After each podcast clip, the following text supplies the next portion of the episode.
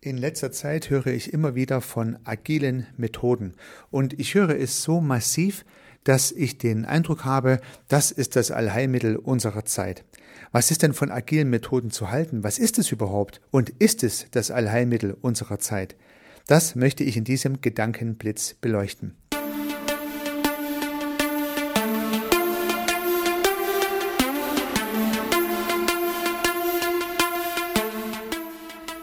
Gedankenblitze. Die schnelle Idee, die überraschende Perspektive für Ihr Business. Lassen Sie sich inspirieren.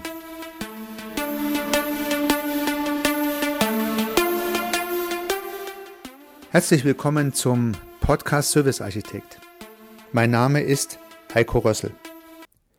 Herzlich willkommen, liebe Zuhörerinnen, liebe Zuhörer, zum Podcast Nummer 46, heute zur Agilität und zu den damit verbundenen agilen Methoden.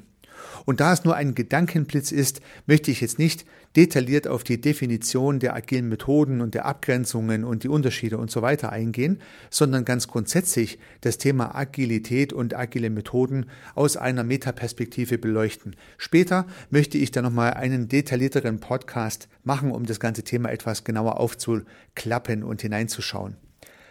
Heute geht es mir eher um diese Welle, die durch das Land rollt. Und so kommt es mir jedenfalls vor. An vielen Stellen, an denen ich unterwegs bin und mit Menschen, mit denen ich spreche, im Bereich Führungskräfte, im Bereich Unternehmer, spricht man über agile Methoden. Und sag mal, je jünger das Publikum, je hipper die Stadt, umso mehr wird von Agilität gesprochen.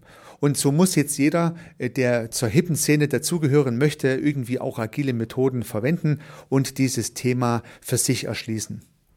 Und immer dann, wenn so eine Mainstream-Welle durchs Land rollt, immer dann werde ich skeptisch. Weil nun bin ich tatsächlich schon viele Jahre Unternehmer und habe tatsächlich schon viele solche Wellen durchs Land rollen gesehen und die ein oder andere gute Idee hat sich dann bewährt und auch festgesetzt und die ein oder andere Idee ist dann auch wieder verpufft und gegangen, so schnell wie sie gekommen ist.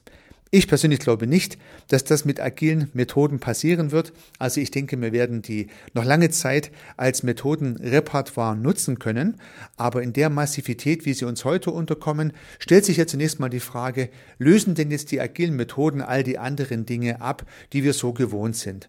Ja, meistens redet man ja heute von disruptiven Modellen, also das heißt Modelle, die neu kommen und damit das Alte zerstören. Und zerstören denn die agilen Methoden, die klassischen Herangehensweisen beispielsweise im Projektmanagement. Und das wiederum ist für Dienstleister und Serviceanbieter und die Entwicklung und die Entstehung ihres Business durchaus wichtig.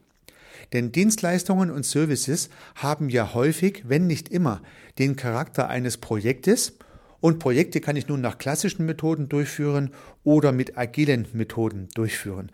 Und ja, wenn man jetzt hip sein möchte, könnte man ja meinen, nimmt man eben agile Methoden, weil das macht man ja heute so. Wenn man sich etwas detaillierter mit der Materie beschäftigt, dann glaube ich sogar, dass die Erfinder der agilen Methoden ja, oder diejenigen, die sich mit diesem Thema initial auseinandergesetzt haben, gar nicht vorhatten, alle klassischen Methoden abzulösen. Denn nach meiner Wahrnehmung kommt diese Idee aus der Softwareentwicklung und es gibt spezielle Gründe im Bereich der Softwareentwicklung, die zu agilen Methoden führen ja, kürzere Laufzeiten, offene Enden, nicht genau definierte Ergebnisse, also agil heranzugehen und etwas in, im Weichen zu agieren, das ist ab und zu mal notwendig, wenn man eine Software entwickeln möchte und äh, da ist das auch angemessen und richtig. Dass man diese Methode nun zum Allgemeingut erklärt und den Eindruck erweckt, dass jedes Projekt zukünftig mit agilen Methoden zu managen wäre, dem möchte ich tatsächlich schon an dieser Stelle relativ klar widersprechen. Denn das klassische Projektmanagement soll ja im Einklang von dem gewünschten Ergebnis, dem dazugehörigen Preis und dem festgesetzten Termin eine festgelegte Prozedur ablaufen lassen, die genau zu diesem Ergebnis führt. Also wenn ein Haus gebaut werden soll, dann möchte der Bauherr zum definierten Zeitpunkt zu den festgelegten Kosten in das zuvor geplante Haus einziehen. Und dafür braucht es halt keine agilen Methoden. Dafür braucht es ganz normales, altes, althergebrachtes Projektmanagement mit seinen vielleicht heute etwas verstaubt daherkommenden linearen Abläufen. Ja, erst das erste, das nächste, das und so weiter und so fort. Da braucht nicht viel Prototyping gebaut zu werden. Da braucht man keine, keine Mock-ups zu bauen, keine Modelle zu bauen, sondern baut man einfach das Haus so, wie es vorher geplant war.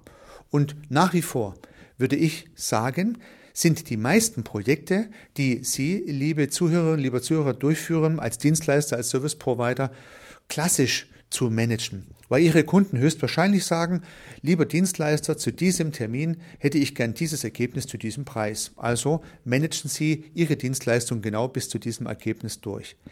Aber es kann auch agile Methoden benötigen, eigentlich immer dann, wenn Entwicklungsprojekte ablaufen. Und nun können Entwicklungsprojekte in Ihrem Unternehmen mit agilen Methoden durchgeführt werden. Zum Beispiel die Entwicklung und Verfeinerung Ihrer Strategie, Ihrer Vision könnte so eine Geschichte sein. Die Weiterentwicklung Ihrer Geschäftsmodelle ist ganz bestimmt ein agiler Prozess. Oder natürlich auch, wenn Sie Software entwickeln, da kommt es ja letztendlich her.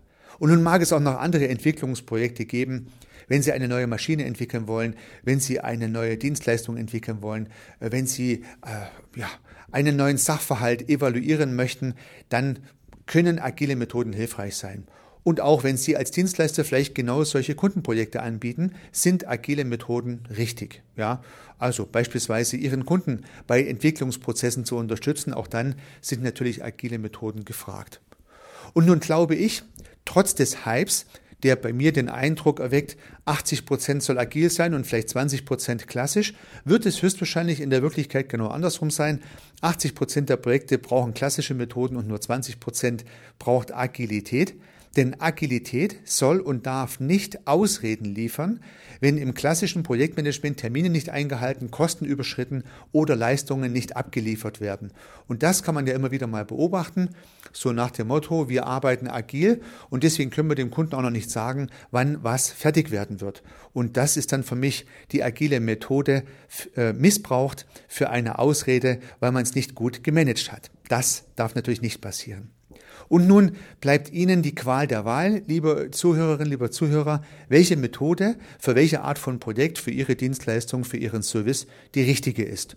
Und um Ihnen die Auswahl etwas zu erleichtern, werde ich mich mit diesem Thema noch etwas detaillierter beschäftigen und die Fragen des klassischen Projektmanagements und der agilen Methoden ein bisschen auseinandernehmen, um Ihnen ja vielleicht die ein oder andere neue Perspektive zu geben. Dazu später mehr. Vielen Dank für Ihre Aufmerksamkeit. Setzen Sie viele erfolgreiche Projekte um, unternehmen Sie was, Ihr Heiko Rössel.